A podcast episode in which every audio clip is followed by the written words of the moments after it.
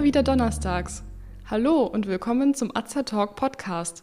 Diese Woche zum Thema Beipackzettel. Sicher hat jeder von Ihnen schon einen Beipackzettel zu einem Medikament in der Hand gehabt und verzweifelt nach einer bestimmten Information gesucht oder bestürzt verschiedene Nebenwirkungen angeschaut. Sind Beipackzettel wirklich nur lästig? Welche Informationen finden sich darauf? Und was sagen manche Formulierungen im Speziellen aus? Ich bin Sandra und Azertalk ist das rezeptfreie und gut wirksame Format von Azerta. Informationen garantiert ohne Nebenwirkungen. Tipps von Apothekerinnen und heute auch von mir für Ihre Gesundheit.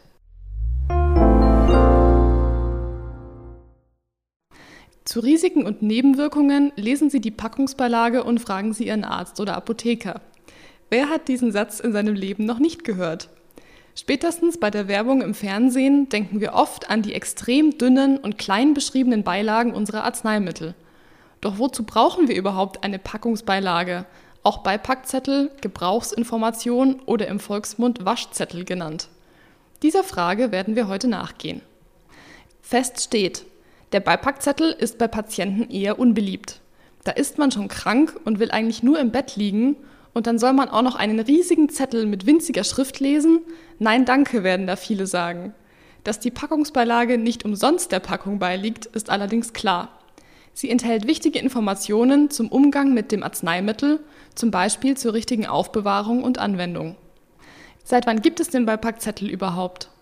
Seit 1978 besteht laut Arzneimittelgesetz die Pflicht, einem Arzneimittel eine Gebrauchsinformation in der Packung beizulegen.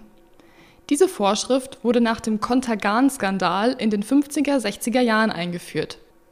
Diese beruhte zwar auch auf einer Nichtbeachtung relevanter Nebenwirkungen, aber es wurde klar, dass bei rezeptfreien Produkten eine Warnung eingefügt werden muss, wenn das Arzneimittel für bestimmte Personengruppen, zum Beispiel bei Schwangeren, nicht angewendet werden darf. Nach dem Skandal um Contergan wurde der Ruf nach Zugang zu Informationen für Patienten und Verwender deutlich.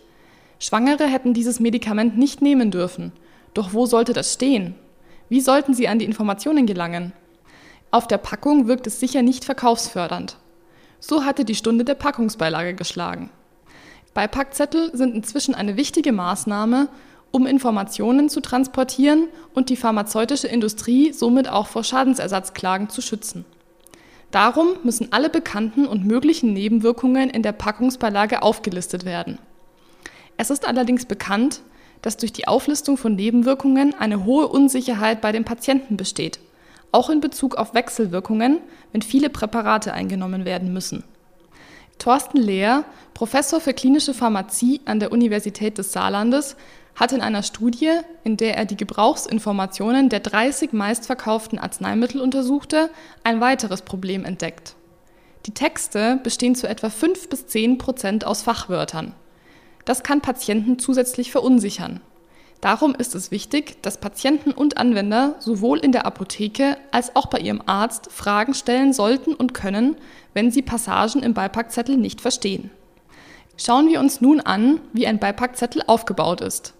Zunächst finden sich dort Informationen über die Anwendungsgebiete. Diese Angaben basieren auf der Zulassung des Mittels. Es wird genau beschrieben, gegen welche Erkrankungen und Beschwerden das Medikament eingenommen werden darf.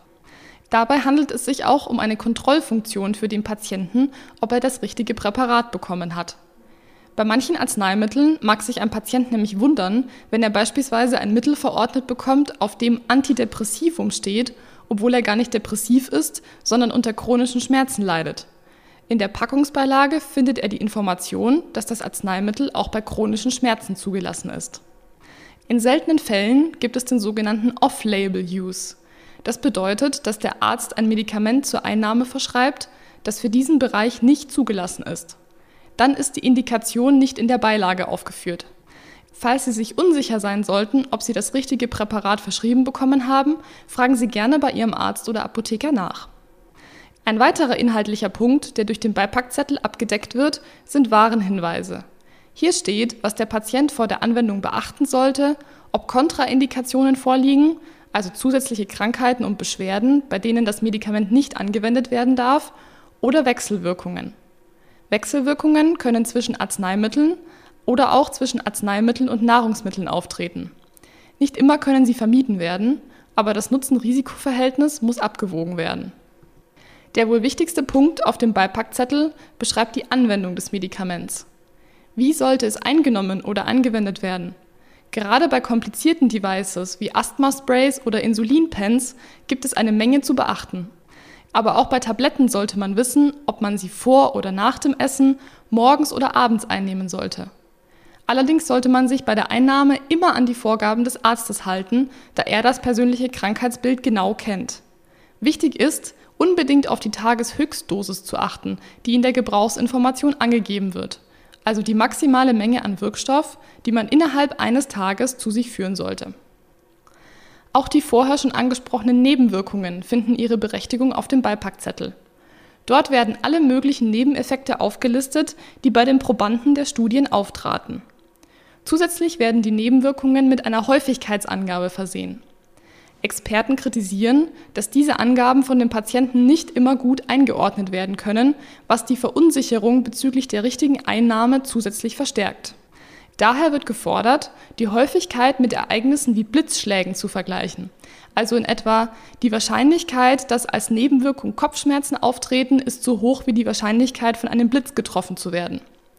Laut den Experten wäre diese Art der Beschreibung für Laien besser verständlich. Sie ist allerdings weniger konkret als die Angabe sehr selten. Das ist beispielsweise eine Umschreibung dafür, dass weniger als ein Behandelter von 10.000 von der Symptomatik betroffen war. Eine Sache, die vielen Patienten nicht bewusst ist, man kann und sollte Nebenwirkungen, die bei einem selbst auftreten und die nicht in der Packungsbeilage zu finden sind, unbedingt melden – Seit ein paar Jahren geht dies nicht nur über den Arzt oder Apotheker, der dann Meldung an den Hersteller gibt. Die Patienten können sich nun auch direkt an den Hersteller wenden und finden im Internet eine Seite, auf dem Nebenwirkungsmeldungen auch von Laien, also Patienten, vorgenommen werden können. Ein letzter wichtiger Punkt, der sich auf dem Beipackzettel findet, sind Informationen bezüglich der Aufbewahrung. In der Regel sollten Arzneimittel dunkel, trocken und bei Raumtemperatur, also unter 25 Grad, gelagert werden.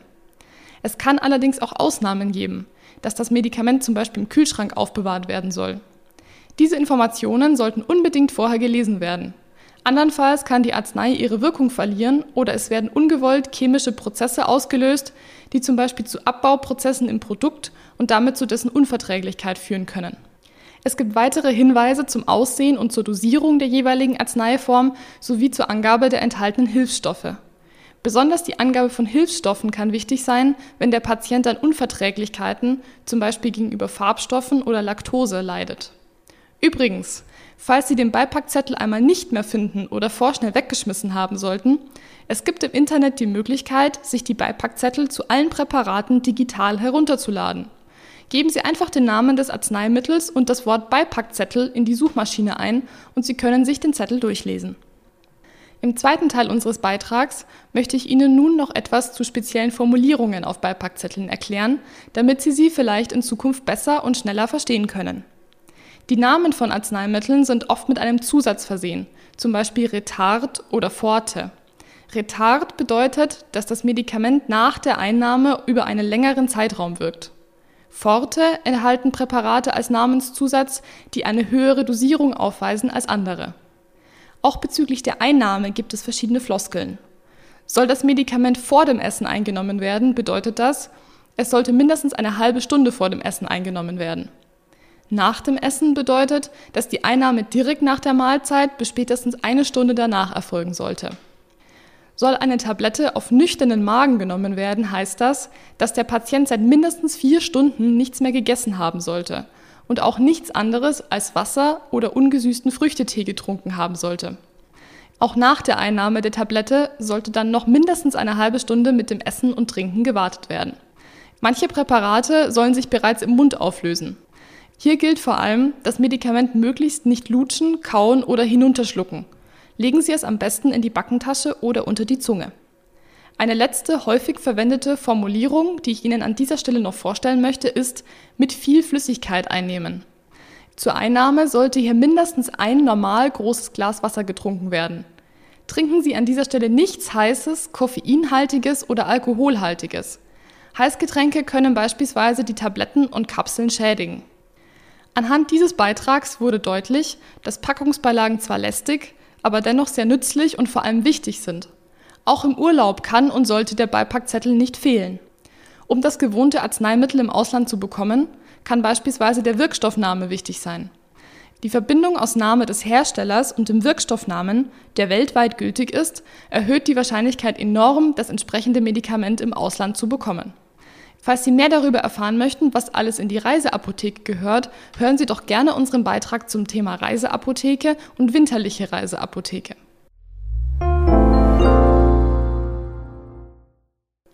Wenn Sie sich für uns oder für unsere Fortbildungsvideos interessieren, besuchen Sie uns gerne auf azerta.de oder hören Sie unseren Beitrag Wir sind Azertalk.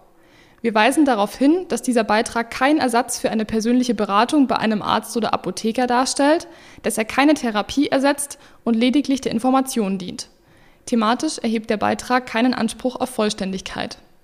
Vielen Dank fürs Zuhören, empfehlen Sie uns gerne weiter und bis zum nächsten Donnerstag.